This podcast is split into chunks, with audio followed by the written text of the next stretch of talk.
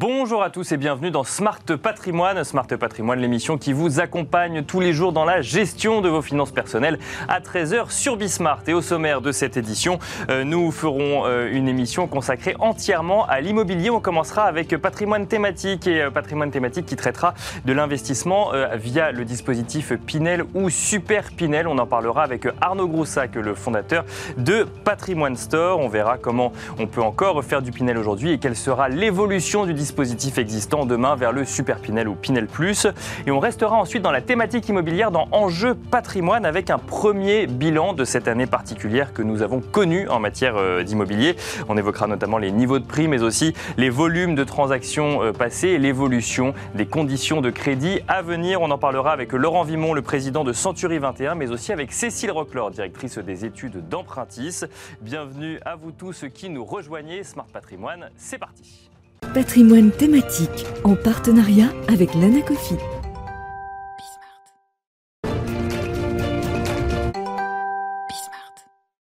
Et on commence donc avec euh, patrimoine thématique, un patrimoine thématique consacré au dispositif Pinel, mais également Super Pinel. Pourquoi on en parle aujourd'hui? Parce que le dispositif Pinel est existant, vous pouvez déjà y avoir accès, mais il va évoluer. Il y a des discussions au sein du gouvernement d'ailleurs qui ne sont pas encore complètement terminées, même si beaucoup de choses sont déjà actées. Il va évoluer vers un Super Pinel, également appelé euh, Pinel Plus. On en parle tout de suite avec Arnaud Groussac, fondateur de Patrimoine Store. Bonjour Arnaud Groussac. Bonjour Nicolas. Bienvenue sur ce plateau. Alors on peut peut-être rapidement euh, rappeler ce que c'est que le dispositif Pinel avant d'aller vers les évolutions de ce fameux dispositif. Quand on parle de Pinel, on parle d'investissement dans le neuf et on parle d'avantage fiscal. C'est les deux choses qu'il faut retenir? Exactement, c'est les deux principales choses. Donc vous achetez un logement neuf dans le but de le louer en tant que résidence principale pour votre locataire, pas Airbnb, euh, sur une période de durée de 6, 9 ou 12 ans. Et en contrepartie, vous avez une économie d'impôt tous les ans sur votre, sur votre montant d'impôt à payer, donc qui représente 2% du montant du prix d'achat du bien et des frais de notaire. 2% par an du prix d'achat du bien effectué par exemple à l'année 0, ensuite j'ai 2% d'économie d'impôt en année 1, puis en année 2, Exactement, à partir du moment où vous êtes livré de votre bien, ce n'est pas votre acte notarié, c'est la livraison de votre, de votre bien qui déclenche cette réduction d'impôt que vous allez déclarer et que vous allez récupérer comme une réduction d'impôt classique euh, d'emploi à domicile par exemple. Et ça, ça ne fonctionne que pour le neuf, c'est ça? Alors il y a le Pinel qui existe pour du réhabilité. C'est très confidentiel, mais ça existe aussi. Il faut que les programmes euh, subissent la même transformation que du neuf, donc remonte en termes de normes énergétiques. D'accord. Aujourd'hui, c'est très peu utilisé parce que vous avez plutôt la réhabilitation qui s'oriente vers du déficit foncier ou du Malraux. Mais vous pouvez avoir des, petits programmes avec du Pinel réhabilité. Ça peut exister.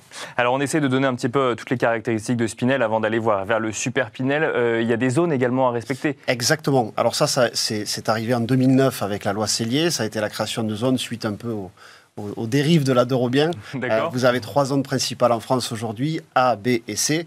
Zone A, donc toutes les villes les plus chères en France, Paris, Marseille, Bassin, Genevois, par exemple. La zone B1, toutes les métropoles, toutes les communautés urbaines de plus de 250 000 habitants, donc Nantes, Bordeaux, Rennes, Strasbourg. Euh, et ensuite, vous avez euh, la zone B2, où vous ne pouvez faire que de la loi de Normandie, où la Pinel n'est plus éligible. Et, tout le reste du territoire où vous ne pouvez pas de toute façon défiscaliser. Quelle est l'idée derrière euh, ce dispositif Pinel? C'est quoi? C'est d'aller proposer des logements là où il n'y en a pas, dans les territoires les, les, moins fournis en matière de logement? Pourquoi est-ce qu'on permet un avantage fiscal à l'investisseur qui va investir dans le neuf dans certaines régions particulières Alors justement, c'est plutôt l'inverse, c'est-à-dire que euh, la Pinel est là pour euh, renforcer l'offre dans les zones tendues. D'accord. Clairement, elle ne s'adresse que pour les zones tendues. Euh, la Pinel fonctionne bien pour la création de nouveaux logements. En fait, c'est un moyen qui permet à des promoteurs de s'assurer aussi une commercialisation rapide, parce que le promoteur a des engagements financiers.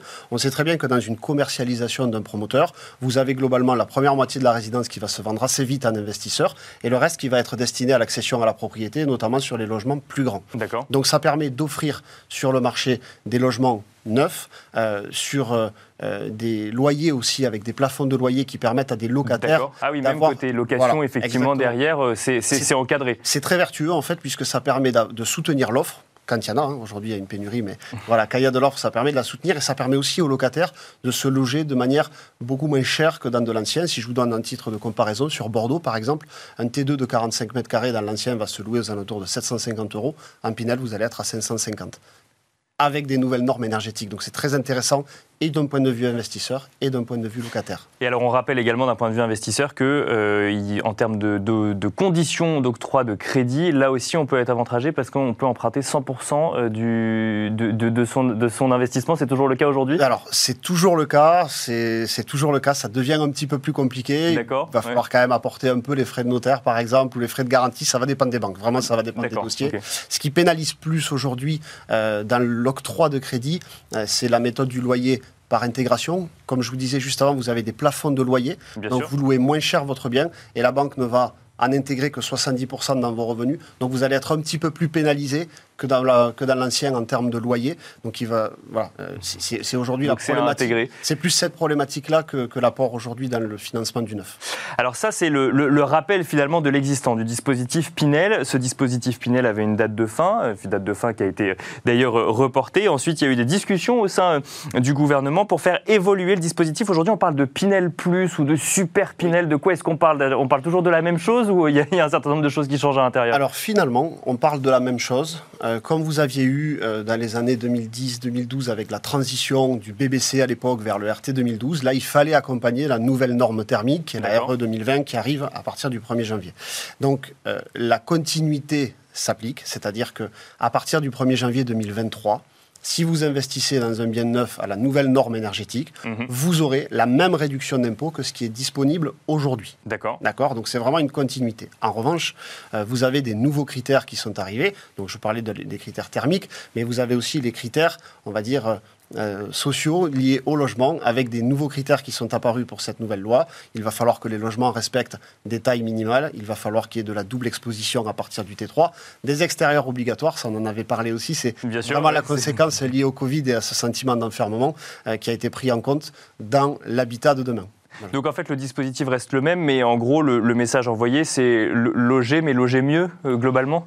Oui, c'est accompagnons la transition. Si vous restez sur la norme actuelle, la RT 2012, la Pinel actuelle va continuer, juste son montant de réduction d'impôt va baisser en 2023-2024. Jusqu'à euh, extinction du à, à la fin 2024. Si vous souhaitez conserver le montant de réduction d'impôt qui existe aujourd'hui, il faudra donc faire le jeu de la transition écologique, de la transition sociale, effectivement, et aller vers la super Pinel. Mais ce qui est, effectivement, les, sujets de, de, de, de, normes énergétiques dans l'immobilier de manière générale sont euh, complètement d'actualité aujourd'hui. Ça veut dire que là, même dans le neuf, en fait, on n'est pas au niveau de ce que euh, veut le gouvernement et on veut, il faut aller vers les meilleurs élèves qui sont des, des immeubles qui ne sont pas forcément encore construits Alors, c'est toute la problématique aujourd'hui, justement. Euh, effectivement, il y a une transition vers du bâtiment passif. La RE 2000 2020 va se rapprocher de ça. L'évolution depuis les années 2000, justement, 8 BBC est, colossale, mais euh, la RT 2012 aujourd'hui, il faut savoir que dans le, même dans le nouveau DPE, elle est positionnée en A. Donc elle est déjà très performante. C'est une évolution qui est amenée, qui était déjà prévue, hein, qui a été repoussée à cause du Covid, mais c'était déjà prévu normalement de l'intégrer au 1er janvier de cette année. Voilà, donc c'est euh, effectivement une transition. Le logement neuf est un modèle, et au-delà de la consommation énergétique, c'est aussi toute une filière avec beaucoup de bâtiments de, pardon, de matériaux biosourcés euh, qui doivent faire partie de la construction. Vous avez à la fois le bilan énergétique du programme qui va être pris en compte, mais vous avez aussi son bilan carbone. Bien sûr, par exemple, l'énergie utilisée pour chauffer exactement. ou autre. Et donc là, par exemple, on fait sortir le gaz, par exemple, de, le chauffage au gaz sort, mais euh, ça veut dire qu'on pouvait déjà investir en A, mais il va falloir investir dans des A de meilleure qualité, si je comprends bien. Exactement. Et même les promoteurs vont être obligés de respecter un bilan carbone sur leur logement. Donc si je vous prends un exemple, à partir du moment où vous construisez un parking sous-sol, ça ne peut être que du béton, donc ça fait chuter euh, la note. Il va falloir donc la, la rattraper avec ce que vous allez mettre au-dessus du parking sous-sol. Mais alors, le Super Pinel, euh, quand on parle d'un nouveau bâtiment qui va sortir de terre, on comprend bien effectivement qu'on peut l'intégrer dès le départ. Quand on parle de réhabiliter, alors vous nous disiez que ce n'était pas forcément le gros du, de, l'investissement, mais là c'est beaucoup plus compliqué alors Oui, ça va être beaucoup plus compliqué. Parce qu'on ne va pas changer le béton des parkings. Non, le système de chauffage on peut, mais le béton des parkings ça va être compliqué. Exactement, et là ça va être plutôt la loi de Normandie qui va être concernée. Euh, il n'y a pas eu d'annonce encore sur la loi de Normandie, elle a l'air de continuer, elle fonctionne très bien dans les plans cœur de ville. Euh, elle va être moins exigeante bien entendu en termes de réhabilitation parce que sinon ça coûterait beaucoup trop cher. Euh, sur ce dispositif euh, Super Pinel, tout est déjà acté ou il y a encore des, euh, des, réflexions en cours du gouvernement pour ajouter ou enlever peut-être certains critères? Alors j'espère que tout n'est pas acté. D'accord, pourquoi? Non, ce qu'il ce qu'il faut comprendre dans cette, dans cette Super Pinel, c'est que vous allez avoir forcément une hausse des prix. D'accord. C'est mathématique. Alors, Parce qu'il n'y aura pas suffisamment d'offres? alors, il n'y a pas suffisamment d'offres, donc la pénurie est toujours là, mais vous avez l'augmentation du coût des matières premières qui est quand même colossale, surtout quand vous allez sur une nouvelle filière de bâtiments biosourcés et de matériaux biosourcés sur lequel il n'y a pas encore la demande qui permet de baisser les prix, donc ça il va falloir bien sûr. 2-3 ans. Donc l'augmentation des prix va être de 8 à 15 à peu près du coût de la construction.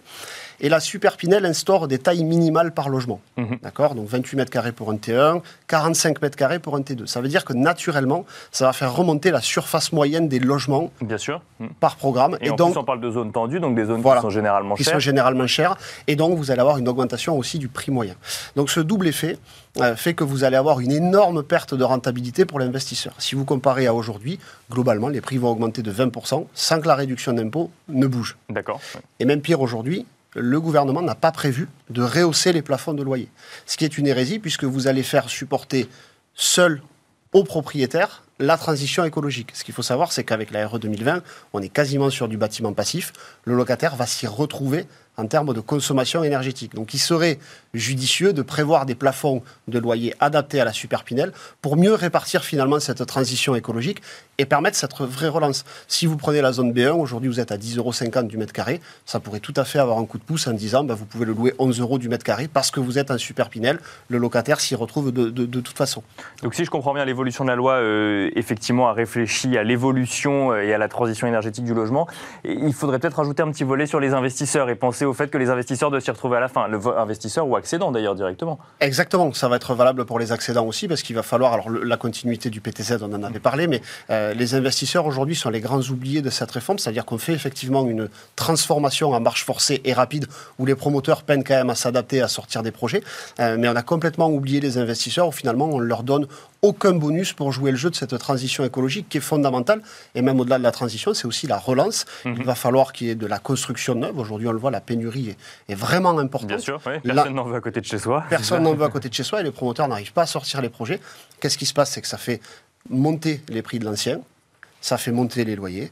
Vous n'avez pas d'offres, donc les, les, les loyers dans le neuf, ben, vous en avez de moins en moins de disponibles.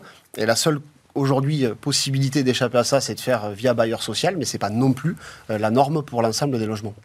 Merci beaucoup Arnaud Grossac d'être venu nous détailler en plateau bah, le dispositif Pinel existant, mais surtout les évolutions avec le Super Pinel. Je rappelle que vous êtes le fondateur de Patrimoine Store. Merci beaucoup. Merci beaucoup, Nicolas. Et je, quant à vous, je vous donne rendez-vous tout de suite dans Enjeu Patrimoine.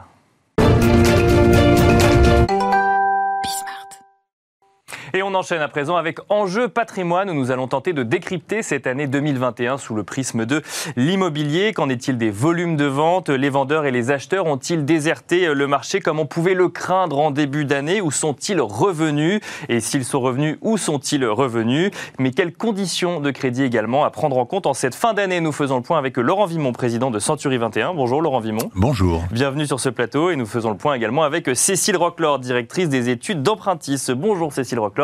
On va euh, voir avec vous euh, les euh, conditions de crédit qui se durcissent peut-être un petit peu sur, euh, sur 2021, euh, sur 2022 pardon, et euh, également l'évolution des taux. Mais on va commencer avec vous, Laurent Vimon, sur ce marché immobilier français. Alors c'est des réalités différentes dans des zones géographiques différentes, mais de manière générale, globalement, l'année se termine dans quelques semaines. Euh, quel est le bilan que vous pouvez faire de cette euh, année française immobilière, Laurent Vimon?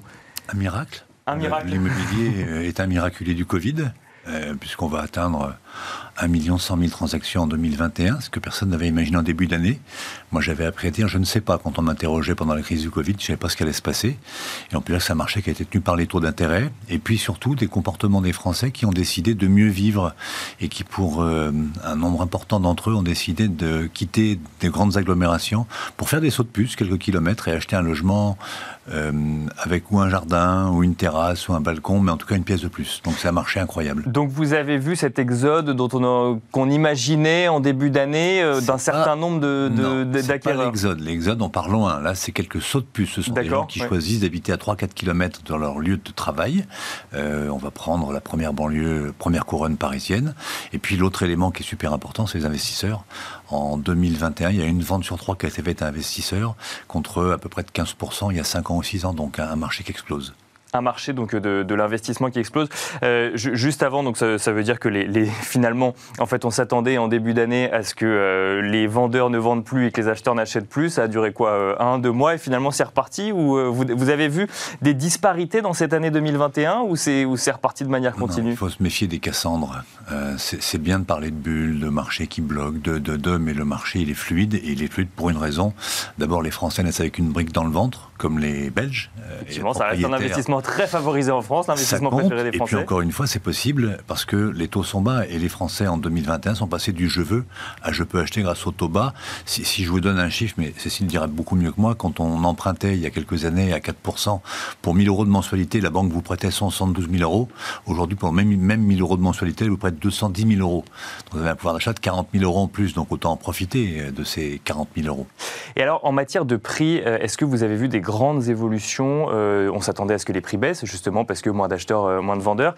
ça, a été le cas aujourd'hui. Alors, peut-être, sur, il y a certaines villes où on a vu les prix monter, effectivement, mais de manière générale, comment se portent les prix de l'immobilier en cette fin d'année? Alors, dans un marché déficitaire, la règle de l'offre et de la demande fait qu'en général, les prix ne baissent pas quand il y a plus de gens qui veulent acheter que de gens qui veulent vendre. C'est ce qui s'est passé en 2021. Et on a vu un rattrapage des sous-préfectures, villes de province qui avaient été un petit peu délaissées dans les années 2010 à 2020, avec de fortes hausses, 6, 7, 8, 9, 10% pour certaines. En revanche, les grandes villes de France, les grandes agglomérations Paris, Lyon, Marseille, Bordeaux, elles ont ralenti un petit peu. Je ne parle pas de baisse. Paris, on a parlé d'une baisse qui est de 0,3, 0,4%, ce qui est une correction. Le marché a redémarré depuis le troisième trimestre 2021 à Paris en particulier, et il y a un volume de vente extrêmement important parce que Paris reste Paris, et Paris, en revanche, n'est pas la France. Paris n'est pas la France, effectivement. Vous nous parliez de saut de puce euh, tout à l'heure, donc euh, effectivement, on ne parle pas d'exode, mais euh, de saut de puce. Est-ce que vous avez vu quand même sur cette année une évolution des critères de ceux qui voulaient acquérir, non pas pour investir, mais pour y vivre, avec potentiellement un balcon, peut-être un accès à un jardin, ou juste la proximité d'un parc ou d'un espace vert? C'est le mieux vivre. Il y a de nombreux ménages français qui ont été confinés dans 70 mètres carrés à 3 ou 4 personnes, ce qui est un peu compliqué, et qu'on dit plus jamais ça. Et donc ils ont décidé de réaliser un patrimoine qui était important, 700 euh, 000 euros dans Paris, 70 mètres carrés. Bah, 700 000 euros euh, que vous déplacez de 5 km, ça fait 100 mètres carrés. Et donc c'est bien ou bien un balcon, ou bien une terrasse, ou bien une pièce de plus. Dans tous les cas, mieux vivre son logement et profiter des plus-values importantes des grandes agglomérations pour se déplacer un petit peu et avoir un logement plus grand et plus confortable. Ça, c'est un vrai phénomène. Est-ce que ça veut dire que euh, le bien petit en centre-ville, euh, qui n'a pas accès à beaucoup de lumière, lui a perdu de la valeur alors qu'il y a quelques années, il aurait pu bénéficier d'une euphorie de, liée au quartier euh, ou autre Non, il ne perd pas de valeur parce qu'avec 1 million 100 000 transactions, il y a quand même un marché très dynamique. Donc le, marché euh, a ralenti un peu ses volumes. Moi, j'ai dit l'autre jour, on est passé de la frénésie à la raison. Et le marché, il est en train de corriger gentiment, il atterrit en douceur. Et donc sur le marché, avec des taux qui restent historiquement bas aujourd'hui, on risque d'avoir une année 2022 qui ressemble étrangement à 2021. Avec toujours potentiellement donc ces, ces, sous-préfectures dont vous nous parliez qui, euh, qui avaient mis un petit peu plus de temps à démarrer en matière de hausse des prix, qui elles vont continuer à être sur une dynamique, euh, un marché immobilier dynamique sur l'année qui arrive. Euh, mais, ça, ne vous étonnerait pas. Je ne serais pas étonné. c'est une bonne synthèse. Et en, ce qui concerne les grandes villes, quand on parle de Lyon, Bordeaux, Marseille ou Paris, là, pareil, vous pensez que le marché, vous seriez étonné que le marché reparte à la hausse ou au contraire, vous ne seriez pas étonné qu'il reste un petit peu plus calme de retour. Euh, je ne sais pas dans quelle proportion. On va peut-être mettre de côté les hausses de 10% qu'on a connues entre 2010 et 2021. Mais ce qui est certain, c'est que le marché est dynamique. La, la différence, c'est qu'il y a un équilibre un peu plus important entre les acheteurs et les vendeurs. On a connu à Paris une époque où vous aviez 50 acheteurs pour un vendeur. Aujourd'hui, ils sont plus que 20 entre parenthèses. Donc, il y a une vraie pénurie. Il manque en France entre 500 000 et 800 000 logements. Donc, dans ce type de marché, il ne faut pas imaginer des baisses de prix durables, sauf s'il y a un retour important de la hausse des taux. Cécile Roclor, ça fait une transition toute trouvée vers, euh, vers justement euh, votre analyse de cette année 2021, les taux. Alors les taux, on a l'impression qu'ils sont restés quand même globalement bas toute l'année. Euh, ils ont même baissé. Ils ont même baissé, effectivement, entre le début et la fin de l'année. Mm. Là, à décembre 2021, quelle est la situation des taux d'intérêt pratiqués par les banques? Elle est assez incroyable, Nicolas, parce qu'en fait, habituellement, on a un effet saisonnier au mois de décembre. Les banques remontent un petit peu les taux, elles veulent calmer le jeu, elles vont prendre des vacances comme tout le monde. Et là, cette année, pour la première fois, on a une baisse on a récupéré le taux plancher qu'on avait euh, obtenu à la fin de l'été, 1% sur 20 ans, parce qu'on a 6 banques sur 10 qui ont baissé leur barème au mois de décembre. Et ça, ça prouve une forte volonté des banques d'accompagner le marché, comme vous le disiez, et de soutenir le pouvoir d'achat.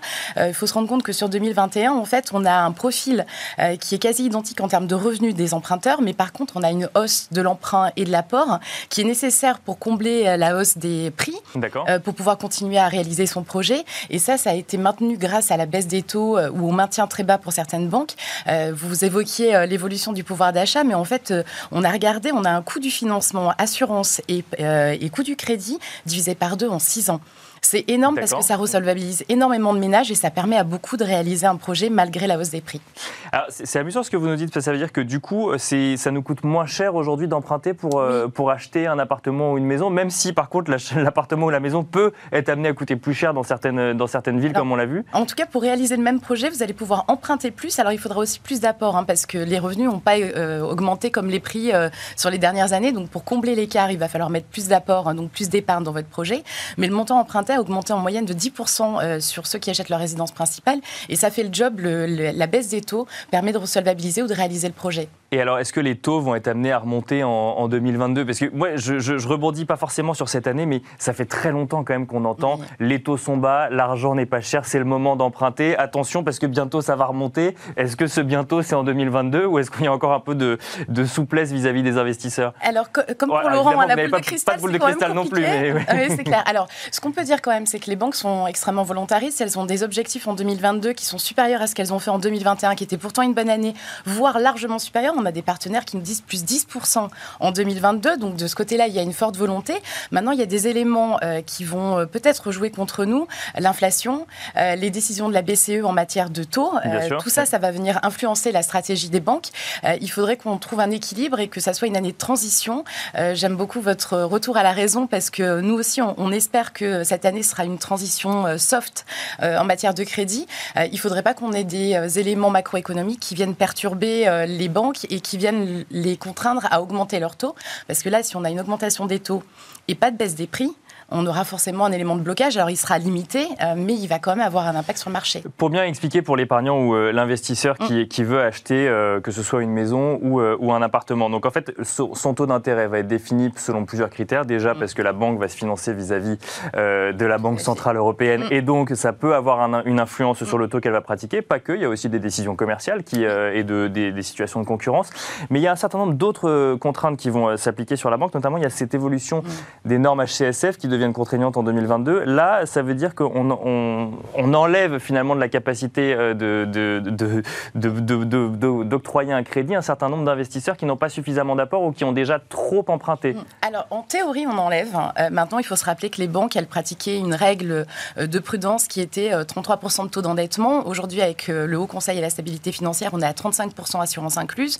Donc, effectivement, ça va avoir des effets pour des ménages qui ont des problématiques de santé ou des ménages qui sont plus âgés mais pour les plus jeunes, ça ne changera pas grand-chose et c'est quand même eux euh, qui viennent à stimuler le marché. Euh, ensuite, ces règles, effectivement, elles sont obligatoires à partir du 1er janvier, mais les banques euh, se sont mises en situation de les respecter depuis quasiment la fin du premier semestre 2021. Donc, on va plutôt avoir des ajustements qui sont à la marge. Et puis, il faut se rappeler que les banques, elles ont 20% de leur production de nouveaux crédits sur lesquels elles peuvent déroger à ces critères, 35% et 25 ans de durée. Et 20%, ça permet quand même à de nombreux projets de passer. Si toutefois vous respectez quelques règles, on a un retour à des fondamentaux de marché en matière de financement. Il faut bien préparer son projet. Il faut avoir mis un peu d'épargne de côté pour payer les frais parce que ça, les banques euh, sont plus euh, prudentes dans le financement euh, de ces frais annexes qui sont les droits de mutation à titre onéreux, les frais de garantie du prêt.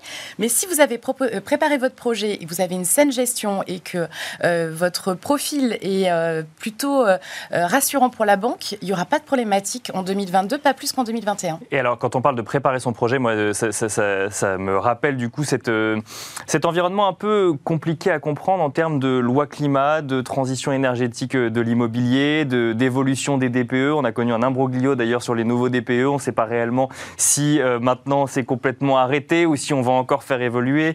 Euh, d'ailleurs, on sent, qu'il y a une petite pause du côté du gouvernement dans cette évolution de transition énergétique de l'immobilier parce que bah, essaye d'être sûr de ce qu'on a déjà mis en place au niveau des DPE avant d'aller plus loin. Laurent Vimon, est-ce que ça c'est de nature à faire peur ou aux, épargnants euh, accédants, ou aux investisseurs, ou même aux professionnels de l'immobilier de plus trop savoir si du jour au lendemain, un bien pourrait perdre euh, la totalité de sa valeur locative? Peur, peut-être pas inquiet, certainement. Euh, on a face un système qui n'a pas l'air tellement fiable. Il y a des milliers de logements qui ont changé de note entre l'ancien, l'ancien nouveau et le nouveau. Euh, est-ce qu'il y aura un nouveau nouveau? C'est probable, en tout cas je l'espère. Mais dans tous les cas, ce dispositif, il exclut du marché de la location entre 4,5 millions et demi d'après le gouvernement et 7 ou 8 millions de logements. Euh, en copropriété, il faut savoir que le, le copropriétaire seul ne peut pas changer sa note puisque les évolutions qui vont modifier la note, elles concernent la copropriété, c'est le mode de chauffage et l'isolation en particulier. Après, dans le mode de calcul, il faut ouvrir, euh, aérer son logement 5 minutes par heure, euh, toutes les heures. Enfin, il y a des, invraisemblances incroyables qui dégradent bien sûr la performance que le chauffage part en général à l'extérieur mhm. quand on nous fait fait. Donc il y a des incohérences totales sur le dispositif. J'espère qu'il va encore évoluer. Euh, la contrainte, c'est que des logements ne seront plus louables entre 2023 et 2024, je crois, ou 24-25, j'ai plus les, bonnes années en tête. Euh, ça aura sûrement un impact sur le marché, lequel je ne le sais pas. Mais, mais encore une fois, la conséquence est dramatique. C'est le locataire. C'est-à-dire que si vous faites sortir du logement du marché 5 millions de logements, ben, il y a 5 millions de locataires qui ne pourront pas se loger. C'est quand même une, une, équation assez compliquée pour le gouvernement, parce que d'un côté, il faut que l'immobilier amorce sa transition énergétique, quand je dis amorce, ou en tout cas la continue, et de l'autre côté, effectivement, il faut continuer à pouvoir loger les gens, et donc il faut d'un côté forcer ceux qui peuvent faire cette transition à la faire, et de l'autre éviter euh, de se retrouver avec encore plus de logements euh, non disponibles, entre guillemets, pour les, pour les locataires. Sauf si le thermomètre est cassé. Et là, il est cassé pour moi. C'est-à-dire que le DPE, c'est pas le bon outil. En tout cas, il a, il a, on ne peut pas sortir d'un seul coup, en claquant des doigts, euh, plusieurs milliers de logements comme ça, parce qu'on décide qu'il faut rénover, ou alors avant, c'était faux. Enfin, il y a pour moi une incohérence totale dans l'évolution du DPE. Il faudra peut-être euh, le faire modifier à nouveau. Et peut-être un, changement trop brutal, si je comprends bien. C'est un, voilà, un, virage à 180 degrés, ce qui est jamais bon. Ce qui est jamais bon. Euh, Cécile Roclor, euh, quand vous échangez avec les, euh, les, banques ou même quand Empruntis se discute avec les investisseurs, cette, cette notion de DPE, de ces fameux DPE notés G, F ou E qui vont sortir progressivement du parc locatif, c'est quelque chose qu'on prend en compte quand on regarde la valeur d'un bien et quand on regarde le projet d'un épargnant? Alors on le regarde surtout côté financement parce qu'en fait, si vous voulez acheter un bien et que vous êtes euh, aux alentours de 30 ou euh, voire un peu plus euh, de taux d'endettement, votre marge de manœuvre pour rénover le logement, elle est extrêmement limitée. Et la banque va regarder ça. Si j'achète un bien en catégorie F ou G et que j'ai pas beaucoup de ressorts financiers pour ensuite financer la, rénovation énergétique, ça peut être un point de blocage pour mon projet, sauf à être investisseur locatif où là, pour le coup, il y a des loyers qui vont être perçus et donc ça peut faire le job de remplacer une partie du taux d'endettement. Avoir la trésorerie quand même pour faire les travaux à un moment. Mais, euh, c'est pour ça d'ailleurs qu'il y a de plus en plus de banques qui vont privilégier les multi-investisseurs et qui vont préférer investir, euh, enfin financer un multi-investisseur qui au moins a son deuxième bien parce qu'on sait qu'il y a déjà un socle de loyer perçu euh, plutôt qu'un nouveau investisseur qui lui n'a pas de marge de manœuvre s'il n'a pas énormément d'épargne résiduelle. On, a un ordre de grandeur du, coût d'une rénovation énergétique, je sais pas, c'est 5, 10, 15% du prix du bien? Non, on ne sait pas, ça dépend vraiment de la ça situation. Dépend énormément du bien et ça dépend où vous l'achetez, puis ça dépend effectivement, vous parliez de la demande, Laurent. Aujourd'hui, il y a beaucoup de demandes sur le marché de l'immobilier, il n'y a pas assez de biens, euh, et ça, ça joue plutôt en faveur de la vente de biens.